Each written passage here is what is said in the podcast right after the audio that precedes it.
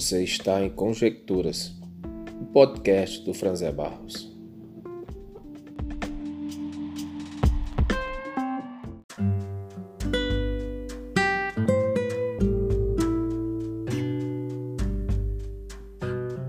Você não está apenas em mais um podcast, você está no primeiro podcast do Franzé.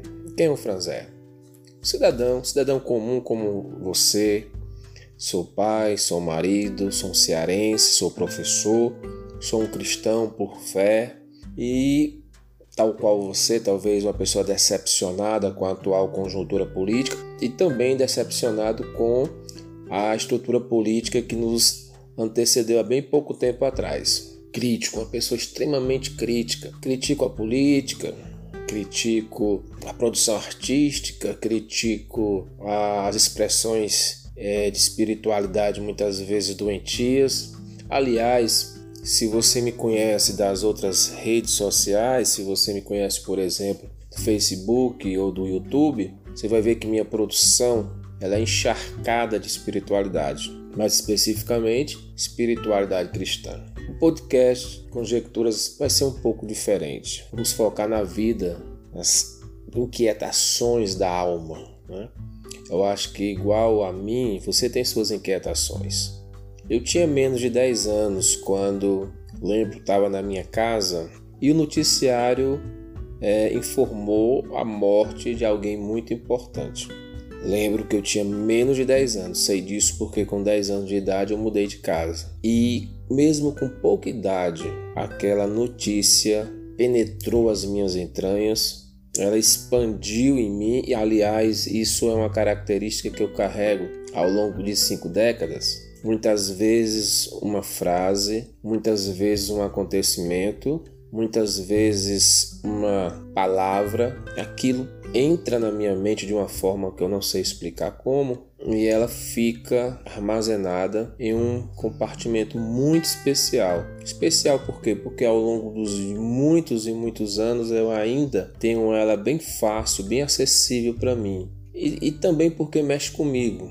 Às vezes uma afirmação, às vezes um fato que eu já tinha visto vários outros parecidos, não mexe comigo, mas aquele mexe. Aquele vai lá nas minhas entranhas e me faz pensar me faz refletir. E aquela notícia, quando eu tinha pouca idade, me fez parar o que estava fazendo.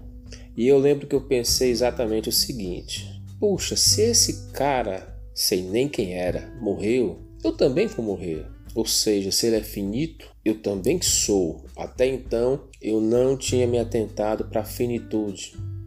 E eu acho que uma criança, via de regra, não deve se atentar para isso. Então, aquele foi um, um momento, um divisor de águas em que eu entendi que a vida é finita, que o tempo é curto. E, da, e do dia que eu descobri esse fato até hoje, já vão quatro décadas. Isso quer dizer que eu estou bem mais próximo do fim.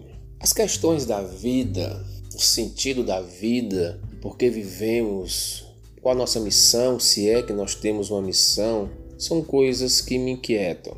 Eu tenho observado a vida de muitas pessoas e a impressão que me bate é que essas questões não influenciam essas pessoas. Aliás, eu conto nos dedos, no meu círculo mais próximo de amizade, de relacionamentos, pessoas que realmente têm um impacto mais profundo e se preocupa e questiona sobre esses assuntos que me parece que as pessoas vivem na existência, no curso, no, no mar da vida, a impressão que eu tenho é que elas vivem muito na superfície. Elas só se preocupam com as questões superficiais, comida, do vestir, das obrigações do trabalho, dos compromissos de pagamento, da necessidade de aquisição de bens materiais e pouca gente tem mergulhado e se aprofundado na questão existencial.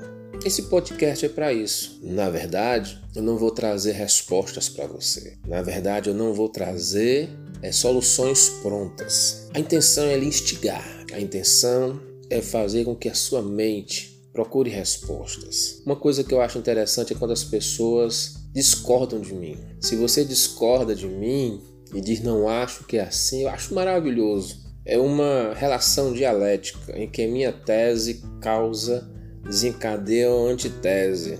E eu vou escutar a sua antitese. E aí, muitas vezes, eu construí sínteses, eu amadureço meus pensamentos. A minha, as minhas reflexões elas têm um viés de espiritualidade muito forte. Mas não me entenda mal, eu não falei religiosidade. Apesar de eu ser um, um sujeito religioso, eu tento a cada dia é, me libertar dessa sombra da religião e me aprofundar cada vez mais na espiritualidade. Dia desses, postei um texto que intitulei A Terceira Lei de Newton. E o que é a Terceira Lei de Newton? É aquela lei da ação e reação, em que toda força desencadeia uma força semelhante em intensidade de forma contrária, certo? Mesmo sendo uma lei da física, me veio assim aquele insight de que ela tem reações também na questão imaterial, na questão psicológica, na questão espiritual da coisa, sabe? E nas relações, nas, nas reações psicológicas, as, a, uma mesma força, uma mesma ação pode desencadear diferentes reações em diferentes indivíduos. Por exemplo, quais são as ações, quais são as forças que, que estão atuando na minha vida, na sua vida nesse momento de pandemia? Medo, perigo, morte, reclusão, desabastecimento, inflação de preços, excesso de informação. Como eu vou reagir? Como é que, como é que nós vamos reagir ante tudo isso? Qual será a força contrária que eu vou desencadear? Se eu estou ciente que o desabastecimento e que meu amigo que é autônomo não consegue renda, qual vai ser a minha reação? Eu, como homem religioso, vou apenas orar pedindo um milagre na mesa dele, ou eu vou me mobilizar, eu vou abrir a minha dispensa, eu vou pegar um pouco do meu alimento e vou levar, eu vou agir e vou até ele. Eu vou ser um milagre na vida dele. Eu vou defender a economia que está em crise, porque a economia está em crise. Os comércios estão fechados, os empresários que precisam do seu comércio aberto para gerar renda, para trazer o pão à mesa da sua família, esse empresário está em crise. O comércio, a economia está em crise. Mas ante essa economia em crise, como é que eu vou fazer? Eu vou defender a economia ou eu vou defender a vida? Nessa, nessa pandemia com enxurrada de informações, é, chega constantemente na minha, nas minhas redes sociais informações sem fonte, qual vai ser minha reação? Eu vou propagar fake news ou eu vou analisar de forma responsável a fonte? Vou ver se procede vou assim, depois de confirmado, é que eu vou compartilhar. Como é que eu vou aproveitar que eu estou em quarentena, meu tempo que está mais abundante? Eu não estou com tempo livre porque eu estou trabalhando em home office e por incrível que pareça, eu estou trabalhando mais do que da forma convencional. Mas como é que eu vou reagir à ação que se insere na minha vida, que é o tempo mais flexível? Eu estou com o tempo mais flexível. Então, como é que eu vou reagir a isso? Como é que eu vou reagir então a isso? Eu vou assistir mais TV, eu vou me eu vou mergulhar na Netflix, eu vou nos jogos online, eu vou me empanturrar de noticiários, ensinando mil vezes como usar uma máscara, informando ininterruptamente a atualização do número de óbitos, ou eu vou ler um bom livro, ou eu vou ler a Bíblia, porque ela é para mim a minha fonte de espiritualidade, ela é o meu livro sagrado. Eu vou ter um tempo maior de oração ou de bate-papo no WhatsApp? Ou será que eu vou aproveitar esse tempozinho que eu tô é, podendo administrar melhor e não sou grupo de risco, então eu vou fazer as compras de um idoso. É, é a reação. É isso que eu quero dizer para você. Eu vou pecar por omissão ou por excesso de zelo. Toda ação tem uma reação. Isso foi Newton que disse, não foi eu. Eu não posso evitar, eu e você, nós não podemos evitar algumas forças que incidem sobre a nossa vida, seja na, no nível profissional, psicológico, familiar, mas eu e você podemos decidir as nossas reações. Você pode ser luz ou pode ser trevas. Eu posso proferir palavras de vida ou palavras de morte. Eu posso dividir ou acumular. Só depende de mim, só depende de você. Grato por sua atenção.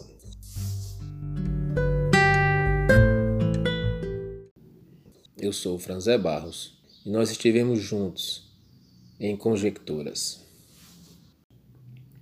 Você está em Conjecturas, podcast do Franzé Barros.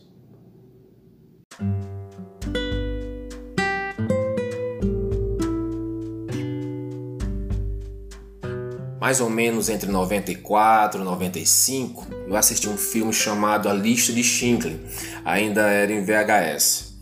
E o final desse filme é muito interessante. Schindler, que foi um, um empresário industrial da época da Segunda Guerra Mundial, um alemão que salvou centenas de judeus. Dizem oficialmente que ele salvou 1.200 pessoas da morte nos campos de concentração. Mas no final do filme tem uma multidão de judeus e ele começa a chorar. Um dos judeus salvos por Schindler diz que graças a ele 1100 vidas, 1100 judeus foram salvos do campo de concentração. E ele pega um anel, um anel valioso e diz que se ele tivesse vendido aquele anel, ele teria conseguido salvar uma vida. E aí ele olha para o seu carro e diz que aquele carro, se ele tivesse vendido, ele teria salvo 10 vidas. Ele tira do paletó um botão de ouro e diz: Esse botão teria salvo duas vidas. E o judeu que contracena com ele, o personagem judeu, diz: Aquele que salva uma vida salva o mundo inteiro. Isso é uma frase do Talmud. E ele salvou 1.200 pessoas oficialmente fazendo esse paralelo com a, com a fala do filme, eu queria fazer um comentário de é, trechos que está passando no noticiário da TV, as empresas que estão tirando do seu capital para investir no combate à pandemia. Por exemplo, a indústria de papel doou 10 milhões, uma siderúrgica doou 19 milhões uma marca muito importante de refrigerante, líder no mercado, doou 45 milhões. E uma indústria de alimentos, 55 milhões. Uma outra, uma montadora, doou 11 milhões. Só aí, nessas cinco empresas, são 140 milhões Dizem os especialistas que estamos vivendo a pior crise econômica dos últimos 50 anos. E quando eu vejo e você vê no noticiário as empresas tirando do seu capital para custear ações contra a pandemia, me vem a pergunta: onde é que estava esse dinheiro dessas empresas e tantas outras que eu não sei se estão fazendo uma ação humanitária ou se estão só é, numa estratégia de marketing para se promover, onde é que estavam essas empresas se nós temos 20 milhões de desempregados? Onde é que estava o dinheiro dessas empresas em um país com 25 milhões de moradores de rua? Nós temos 13 milhões de miseráveis. O que é um miserável? É aquela pessoa que vive com menos de 145 reais por mês. Você sabia que 1% da população detém 49% da riqueza do nosso país? Isso dá aproximadamente 3,5 trilhões. Onde é que estava o dinheiro? Nessa desigualdade econômica de tantos miseráveis, de tantos famintos, de tantos desempregados, de tantos moradores de rua, nós teríamos em tese uma classe política para nos defender uma classe política que deveria defender os nossos interesses. Entretanto, nós vemos também aí uma desigualdade social. Você sabia que um deputado federal que nós elegemos, ele recebe por mês um salário de R$ 33.763, quando junta com os complementos de cota parlamentar, verba de gabinete, auxílio moradia e tantas outras coisas mais, isso sobe para 180 mil reais por mês. O problema é que são 513 parlamentares. Então isso dá 92 milhões por mês. Se você colocar ao longo de um ano, dá mais de um bilhão. Sem esquecer, claro, os senadores, que são 81 senadores ganhando mais ou menos o mesmo tanto, aproximadamente 190 milhões por ano. Voltando ao filme, interessante é que nós vemos um homem, uma pessoa que se rebela contra o sistema. E enquanto o governo exterminava as minorias, ele salva mais de mil vidas. É, pegando essa realidade trazendo para o nosso contexto, eu percebo uma distonância entre o que Schindler pensava e fez e o que a liderança desse país tem feito na época de pandemia. Nosso presidente tem dito acerca da, das mortes do coronavírus. Fala dele, abre aspas. É a vida. Todos nós iremos morrer um dia. Fecha aspas. Outro momento ele diz, abre aspas. E daí? Lamento. Quer que eu faça o quê? Fecha aspas. Abre aspas. Tá morrendo gente, mas vai morrer muito mais. Fecha aspas. Será que a fala do nosso presidente faz concordância com seu pensamento ou está em distonância ou está em desacordo com o que você pensa. Não sei se você concorda comigo, mas nossa resposta ante o apelo do mundo, ante o sofrimento do próximo, reflete nossa espiritualidade. Independente do seu credo religioso, a tradição cristã coloca nossa relação com o próximo como um aferidor de nossa fé. No Decálogo, dado a Moisés, seis mandamentos dizem respeito direto a nossa atitude com o próximo. Tal atitude é potencializada por Jesus no Sermão do Monte, quando ele afirma que não é só agir ou não agir, mas a questão é mais profunda, pois precisam ser avaliadas as intenções por trás das atitudes.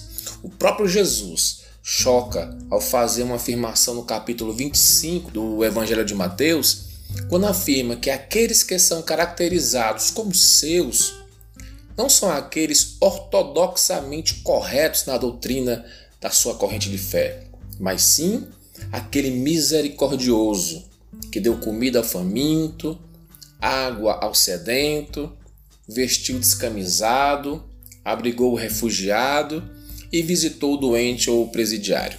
Mas talvez você diga: Isso não me interpela, não tenho fé. Não tem problema. Você é humano. Você só precisa se colocar na posição do outro. Schindler, como um cidadão do Terceiro Reich, membro da aristocracia nazista, não seria jamais atingido pelo genocídio de judeus, nem ele nem seus familiares. Mas a dor do outro atingiu sua alma. Ele se viu no lugar das vidas ameaçadas a irem a um campo de concentração, um campo de extermínio. Eu sou um privilegiado. Eu posso ficar em casa durante a pandemia, eu posso me resguardar e resguardar os meus. Mas quando eu li hoje nos jornais que mais de 26 mil pessoas já morreram por conta do Covid e no meu estado, Ceará, são cerca de 3 mil mortes, e quando você ouvir esse podcast, esses números, esses números estarão bem desatualizados, o que eu posso dizer? Eu não posso dizer e daí? Eu não posso dizer a vida e o que você quer que eu faça? Não, eu não posso dizer isso. Eu preciso chorar e tentar fazer algo. Para finalizar, não esqueça: aquele que salva uma vida, salva o mundo inteiro. Obrigado por sua atenção. Eu sou o Franzé Barros e nós estivemos juntos em Conjecturas.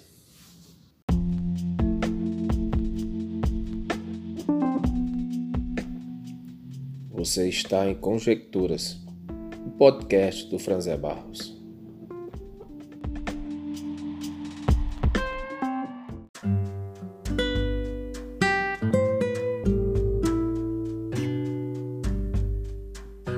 Mais ou menos entre 94 e 95, eu assisti um filme chamado A Lista de Schindler, ainda era em VHS. E o final desse filme é muito interessante. Uh, Schindler, que foi um, um empresário industrial na época da Segunda Guerra Mundial, um alemão que salvou centenas de judeus. Dizem oficialmente que ele salvou 1.200 pessoas da morte nos campos de concentração. Mas no final do filme tem uma multidão de judeus e ele começa a chorar. Um dos judeus salvos por Schindler diz que graças a ele 1.100 vidas, 1.100 judeus foram salvos do campo de concentração. E ele pega um anel, um anel valioso e diz que se ele tivesse vendido aquele anel, ele teria conseguido salvar uma vida. E aí ele olha para o seu carro e diz que aquele carro, se ele tivesse vendido, ele teria salvo 10 vidas. Ele tira do paletó um botão de ouro e diz: Esse botão teria salvo duas vidas. E o judeu que contracena com ele, o personagem judeu, diz: Aquele que salva uma vida salva o mundo inteiro. Isso é uma frase do Talmud. E ele salvou 1.200 pessoas oficialmente. Fazendo esse paralelo com a, com a fala do filme, eu queria fazer um comentário de é, trechos que está passando no noticiário da TV, as empresas que estão tirando do seu capital para investir no combate à pandemia. Por exemplo, a indústria de papel doou 10 milhões, uma siderúrgica doou 19 milhões uma marca muito importante de refrigerante, líder no mercado, doou 45 milhões. E uma indústria de alimentos, 55 milhões. Uma outra, uma montadora, doou 11 milhões. Só aí, nessas cinco empresas, são 140 milhões.